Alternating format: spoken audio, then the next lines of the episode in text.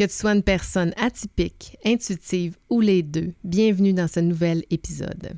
Aujourd'hui, je te parle de trois formes d'humilité et je t'explique pourquoi le leadership humble, en fait, l'humilité, est une valeur essentielle pour réussir en gestion du changement. Atypique intuitive décrit qui nous sommes, c'est-à-dire tous aussi différents de soi-même que des autres et surtout dotés d'un cerveau inconscient très puissant.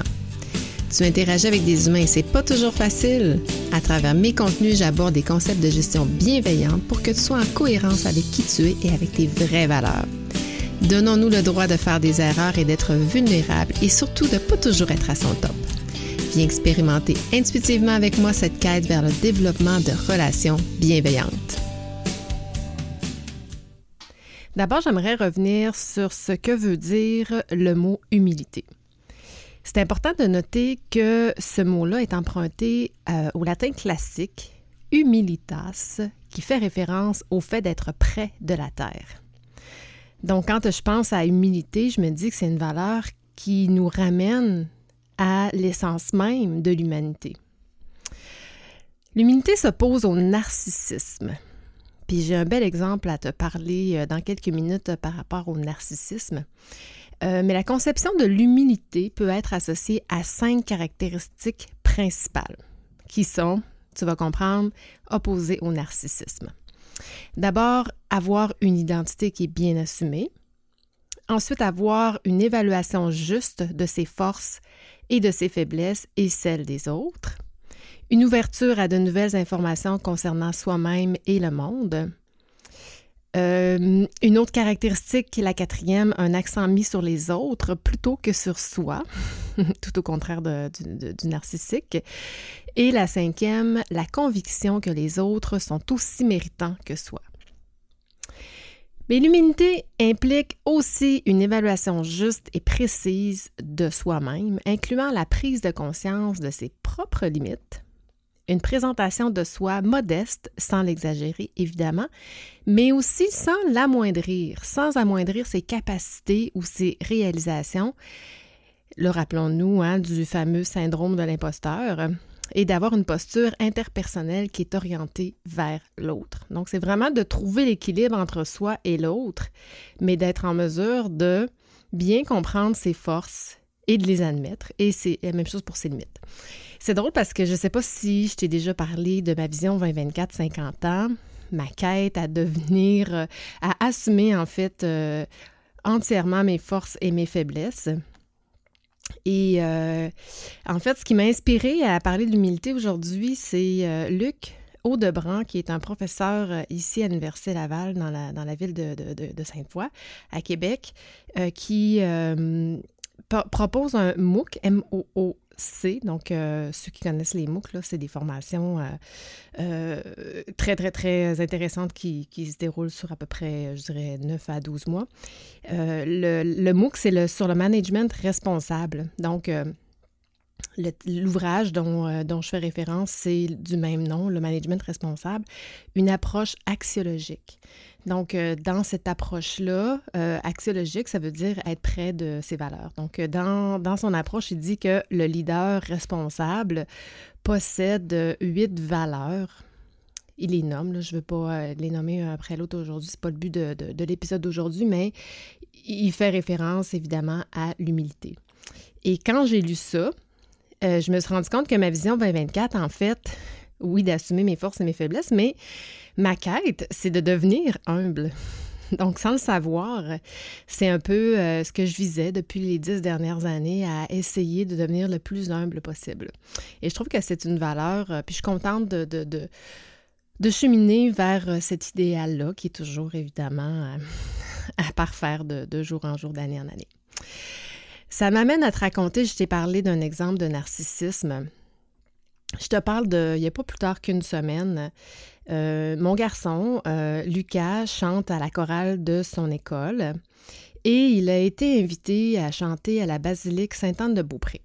Ça, c'est environ à une demi-heure de la ville de Québec, avec euh, trois autres écoles. Donc, quatre écoles en tout, quatre écoles primaires qui, euh, qui ont des chorales. Et euh, également une école secondaire qui forme des musiciens sur toutes sortes de, d'instruments, les instruments qu'on retrouve dans les orchestres. Et, et des chanteurs également. Donc, je trouvais la cause euh, hyper euh, noble parce que le but était de... Il y a comme une communauté dans Sainte-Anne-de-Beaupré qui s'est euh, mobilisée pour accueillir les premiers réfugiés ukrainiens. Donc, une dame qui s'appelle Isabelle a eu l'idée de faire ce spectacle-là en hommage à ces premiers réfugiés-là pour ramasser des fonds, pour les aider à venir s'installer euh, ici euh, à Québec, puis en banlieue de Québec, là, à Saint-Anne-de-Beaupré. Ce qui est une cause formidable. J'ai décidé, moi, de, prendre mon, ma demi-journée, de, de, euh, m'impliquer avec les professeurs de musique, puis d'aller aider là, à, à, contenir et à, et à gérer les enfants, à les aider à se préparer, puis tout ça. Donc, c'est un spectacle un peu de dernière minute, mais très, très, pour une cause qui est très, très noble et que, que, j'admirais énormément.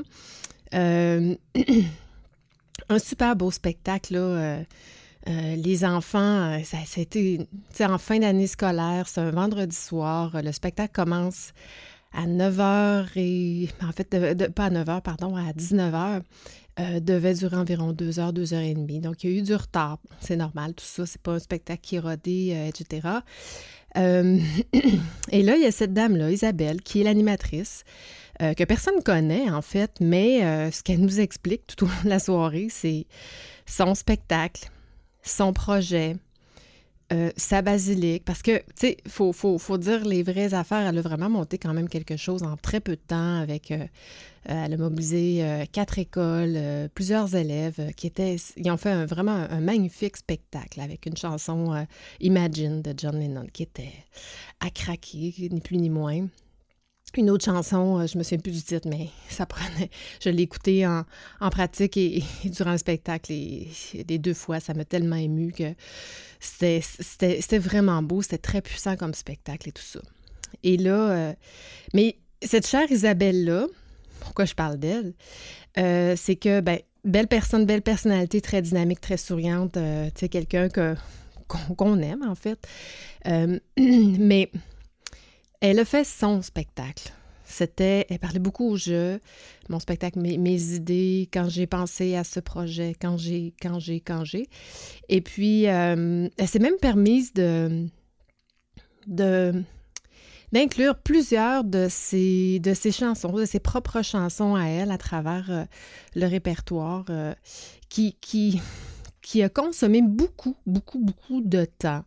Elle s'est vraiment fait plaisir. C'est comme un spectacle pour elle, en fait. Mais les gens dans la salle qui étaient là étaient là pour aller voir, c'était soit les parents, les amis, les grands-parents des enfants qui, euh, qui faisaient leurs prestations, étaient là pour encourager les enfants, mais étaient surtout là pour la cause des, Ukrainiens, en fait. Et euh, moi, je m'attendais à, à, les voir, ces Ukrainiens-là. Je m'attendais à, ce qu'on parle d'eux, ce qu'on parle de leur histoire, à ce qu'on on les accueille, à ce qu'on leur souhaite la bienvenue euh, et tout et tout. Et euh, après, euh, je sais pas, 5, 6, 7 prestations, 7, 7 8 chansons qu'elle a fait. Elle s'est amusée, elle a fait des jams. Mais personne ne la connaît dans la salle, donc elle, s'impose beaucoup. Et c'était une très bonne chanteuse techniquement. Je veux dire, il n'y a rien à dire parce que c'est quand même une, bonne voix, c'est une bonne pianiste. Elle avait tout pour, faire des belles chansons, sauf que au final, personne n'était là pour elle, sauf elle, en fait. Je suis pas très gentille, mais, euh, mais les enfants, ils ont été vraiment exemplaires parce qu'à 10 heures, elle, continuait à faire ses prestations et, et, les gens étaient tannés. Beaucoup de gens avaient quitté. Tout ça pour dire que avant la grande chanson finale où là, tous les enfants euh, chantait, tous les, les, adolescents jouaient leur musique et elle, faisait une belle chanson aussi de, finale avec tout l'orchestre, les, chefs d'orchestre, tout ça, c'était magnifique. Une, l'avant-dernière chanson, Ça a été le premier moment de la soirée, après deux heures et quart, deux heures et demie, où on a parlé des Ukrainiens. Et en fait, c'est pas elle qui a parlé des Ukrainiens, c'est un médecin qu'elle a fait venir qui, qui, fait partie de la communauté qui a travaillé sur l'accueil de ces personnes-là, euh, qui est venu nous, les présenter. Et c'était triste parce que on ne savait pas. Ils pouvaient se mêler à la salle, mais on ne pouvait pas deviner que c'était les Ukrainiens. Mais... Et là, il se met à raconter l'histoire d'une dame, son nom m'échappe, mais euh, qui euh, avait un, petit poupon de deux mois avec elle dans un beau carrosse blanc. C'était magnifique. Et il nous raconte l'histoire de cette dame qui accouche cachée dans un sous-sol, cachée du regard des, Russes et des, et des militaires qui attaquent, qui bombardent euh, le village dans lequel elle, est en, ce moment en train d'accoucher.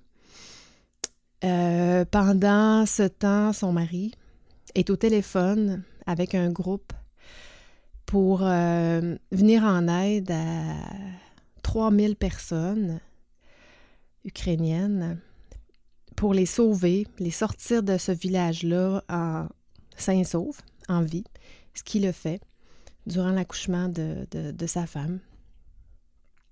Euh, il nous raconte euh, l'histoire. Excusez, je trouve, je trouve que je trouve le, le narcissisme n'avait pas sa place dans ce type de, d'histoire-là, mais il nous raconte euh, une dame qui, avec qui il était en communication sur, euh, sur Zoom pour euh, pendant des semaines et des semaines pour trouver des moyens. elle, ce qu'elle voulait, c'était vraiment faire sortir sa famille, trouver refuge elle a trouvé refuge ici au Canada, mais c'était son objectif de, faire sortir. Et elle a sorti quelques familles, aidé quelques familles à s'en sortir et qui viennent d'arriver euh, chez nous. Et puis, euh, c'est à l'avant-dernière chanson qu'on raconte ça, alors qu'il y a plein de gens qui ont quitté. Les gens sont plus réceptifs. Et les gens sont, sont venus pour cette cause. Donc,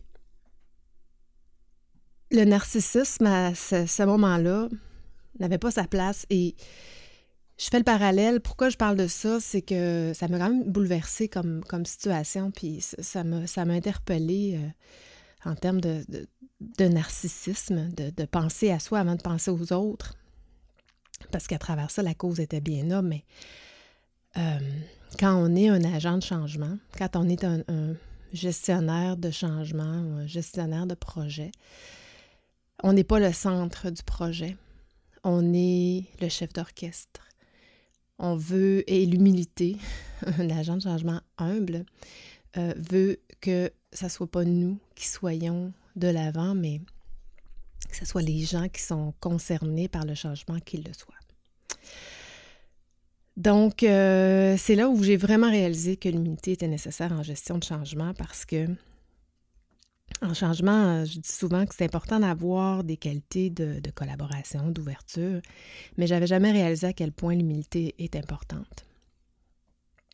Voilà. Donc, comme j'ai précisé en introduction, il existe trois formes d'humilité.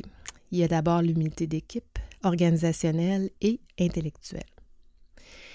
Quand on parle de l'humilité d'équipe, ça s'exprime par l'inclusion de tous les membres dans la communication d'une équipe par la connaissance de la valeur de chacun dans le travail commun et par la volonté de faire grandir chacun à travers le travail d'équipe. Pour moi, c'est la même chose quand on est en gestion de projet parce que la même équipe avec qui on travaille, qui constitue l'entièreté ou là où les équipes, pourquoi on cesse de les inclure quand on est en transformation organisationnelle alors que c'est probablement les personnes les plus importantes.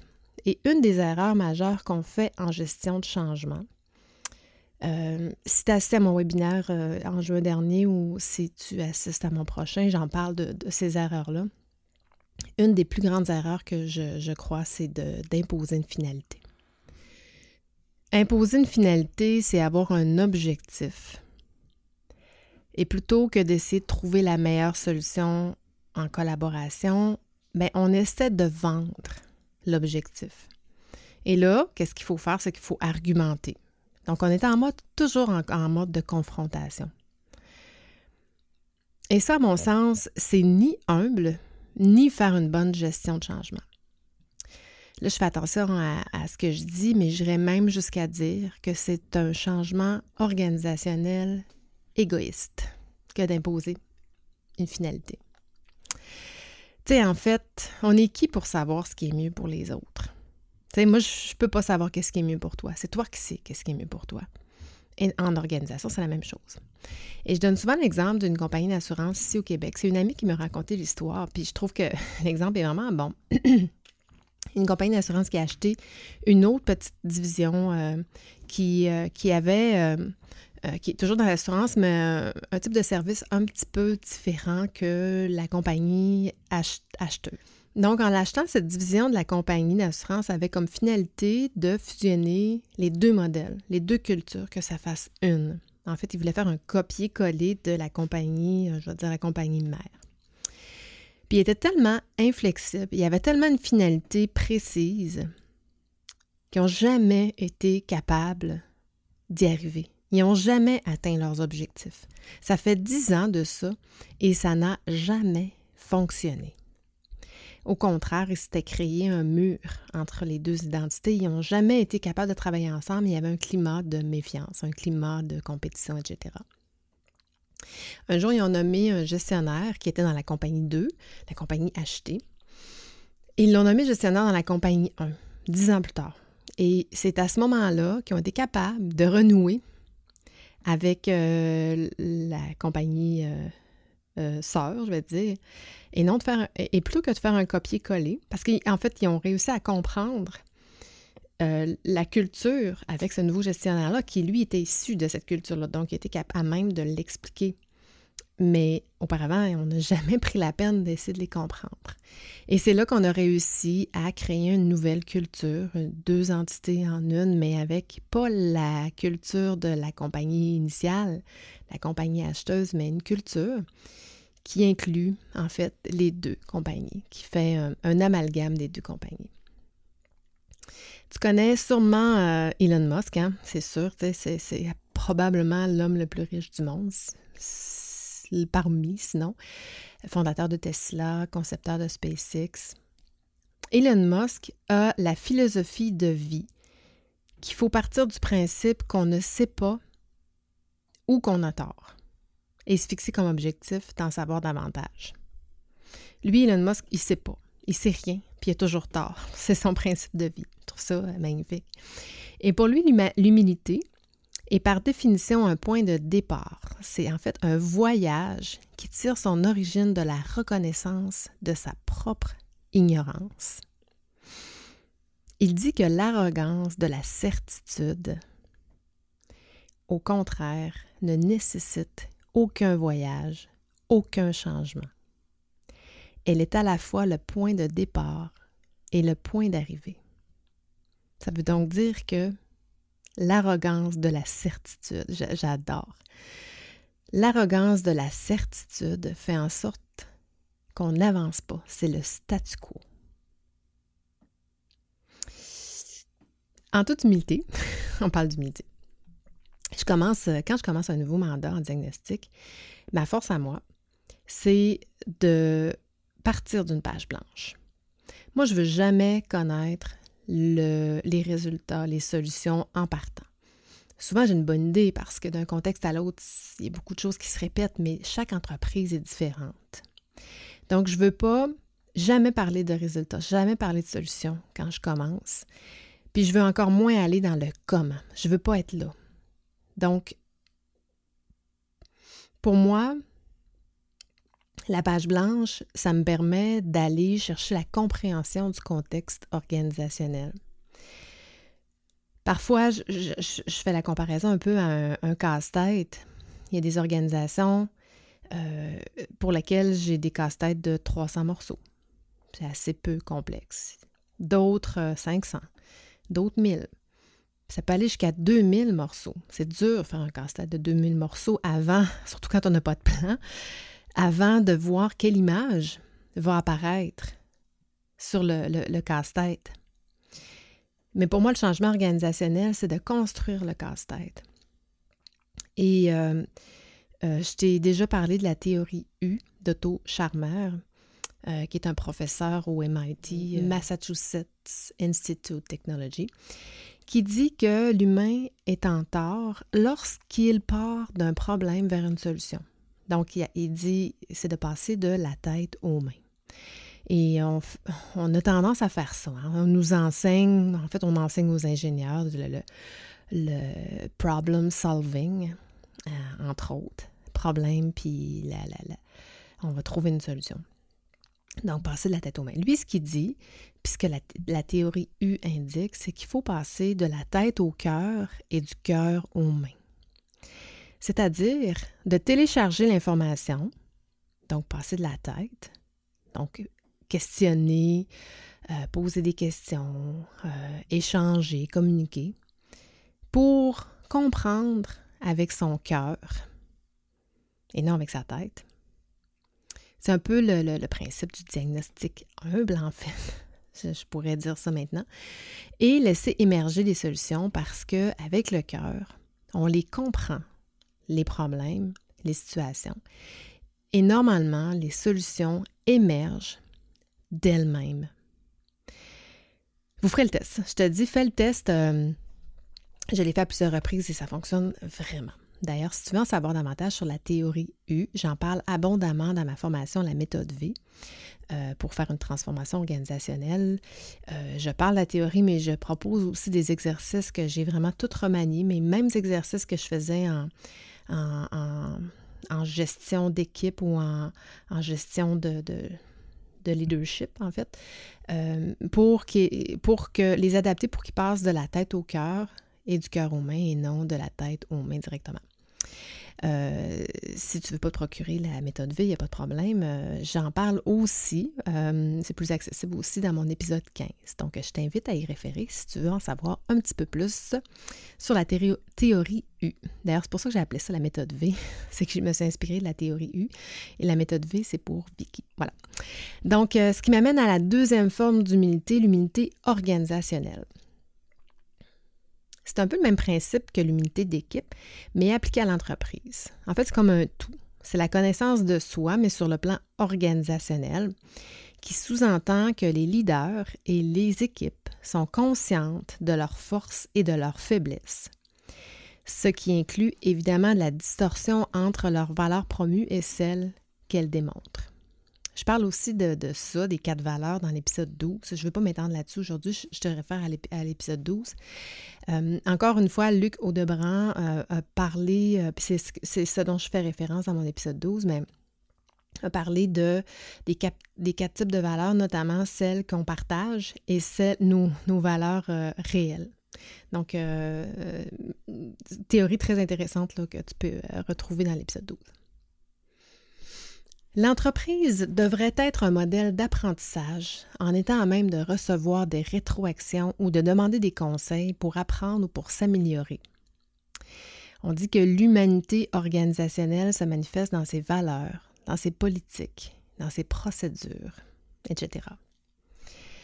Alors comme gestionnaire de changement, concrètement, ça revient à dire, de par la méthodologie que tu choisiras d'utiliser évidemment, que ça, revient à dire que c'est de cibler les écarts entre la situation actuelle et celle souhaitée. C'est ça qu'on veut savoir. On veut savoir, je suis comment aujourd'hui, puis c'est où que je voudrais être, c'est quoi l'écart entre les deux? Et pour moi, les écarts, c'est les opportunités de transformation. C'est là que ça se passe. Alors, il faut le comprendre. C'est le même principe que de passer de la tête au cœur et du cœur aux mains. Entre ces deux-là, qu'est-ce qui se passe? Pourquoi je n'y suis pas? Et c'est là mes opportunités.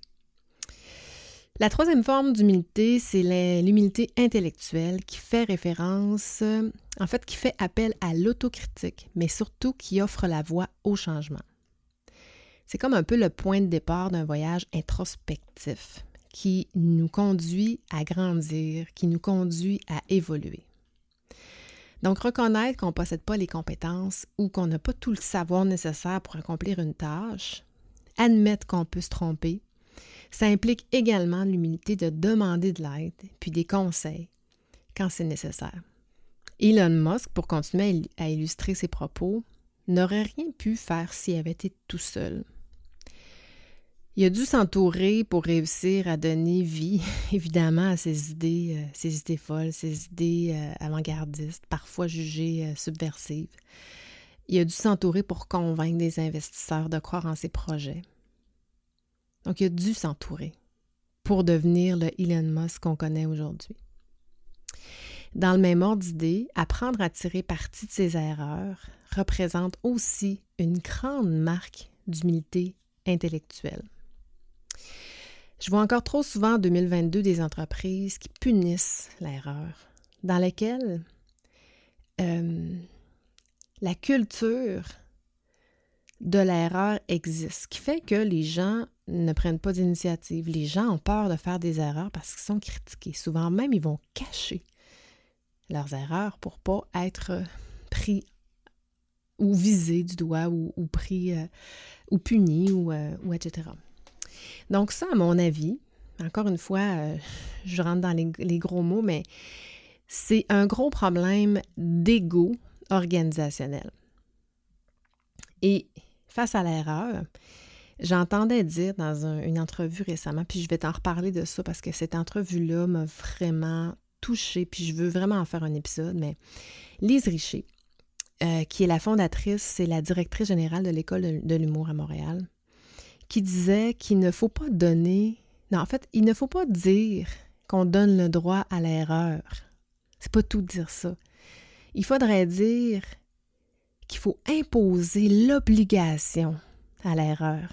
ça, je trouve ça magnifique parce que, puis je vais l'utiliser dorénavant parce que ce qu'elle dit, c'est que si on ne fait pas d'erreur, si on ne se trompe pas, on n'évolue pas, on n'apprend pas. Donc, c'est important l'erreur et l'humilité intellectuelle, c'est d'être capable de jongler avec et d'en tirer profit, d'en tirer opportunité. Je veux veux pas, parce que dans le livre de Luc Audebran, on parle aussi de, quatre types d'erreurs. Je veux pas euh, trop passer de temps là-dessus. J'en ai parlé dans l'épisode 17 euh, qui s'intitule S'abstenir d'un jugement pour s'assumer pleinement. Donc, si jamais tu veux en, savoir un peu plus sur, l'erreur, ben, je t'invite à écouter cet épisode-là. Je termine sur le concept du leadership humble, qui s'exprime par trois comportements distincts. Et comme tu sais, le leadership, c'est pas propre seulement au gestionnaire. Oui, ça prend du leadership pour être un gestionnaire, mais ça prend aussi du leadership pour livrer des produits, livrer des services, conduire des projets, conduire des changements. Donc, le premier comportement, c'est d'accepter les erreurs. On vient d'en parler, hein, d'accepter les erreurs. Autant celles des autres, avec compassion, mais les siennes aussi. Il faut reconnaître ses limites et les limites de chacun. Le deuxième comportement du leadership humble qui le distingue, c'est d'évaluer à leur juste valeur les forces et les contributions de ses collaborateurs.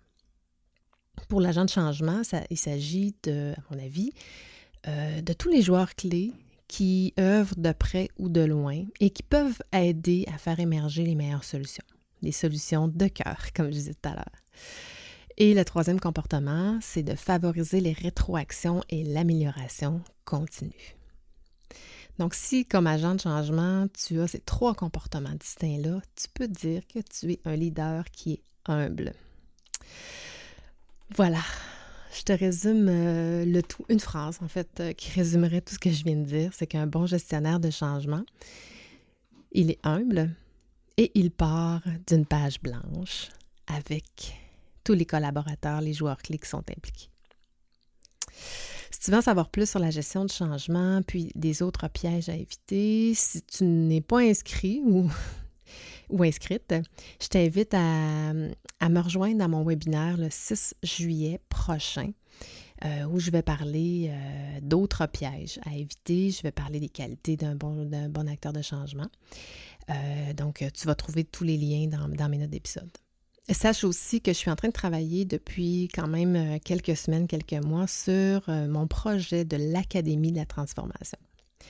En fait, moi, avec ma mission de transformer les entreprises vers euh, pour être plus humaines, plus agiles, plus axées sur l'intelligence collective, ben, comme je dis toujours, ma mission est beaucoup. Servir cette mission-là, c'est beaucoup plus grand que moi. Donc, ça passe nécessairement par les agents de transformation qui, dans leurs entreprises respectives, vont faire en sorte que les entreprises vont être meilleures. Donc, l'Académie de la transformation, euh, c'est ça. C'est euh, d'aider les agents de transformation. Évidemment, là, on ne parle pas des petits projets de, changement, là, on parle des projets d'envergure. Hein. Je, tiens quand même à, le, souligner parce que je ne pense pas que cet, accompagnement-là est nécessaire pour euh, faire un changement procédural. Mais pour les, grands types de changements, les transformations de culture, des changements de direction, achat, fusion, acquisition, euh, ERP, euh, tous ces grands changements-là euh, qui ont un impact majeur et significatif sur une structure organisationnelle. Donc, mon accompagnement va être en individuel et en groupe. Ça consiste à aider l'agent de changement à chacune des étapes de la transformation. Je vais en parler dans mon webinaire, il y en a six. et non pas seulement au niveau mécanique, mais au niveau humain. Parce que mécaniquement parlant, faire un, changement, c'est euh, assez instinctif. je pense que les gens vont faire un diagnostic, vont trouver des questions. Jusque-là, ça va. Le, défi n'est pas mécanique. Dans la gestion de changement, le défi, il est humain. Et euh, en équipe, on va se challenger à ce que nos transformations organisationnelles du Québec ou ailleurs, souhaitons, peut-être qu'on peut, je peux m'expansionner ailleurs, ça serait vraiment super.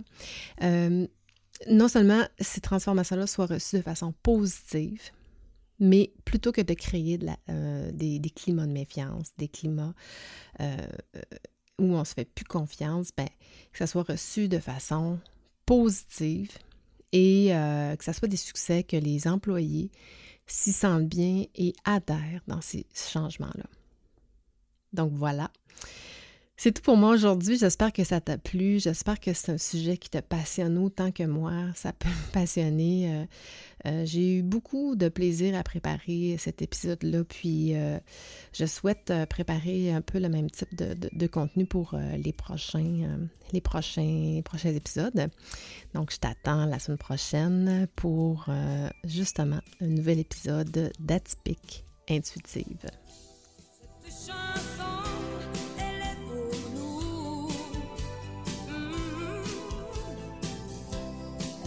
estamos.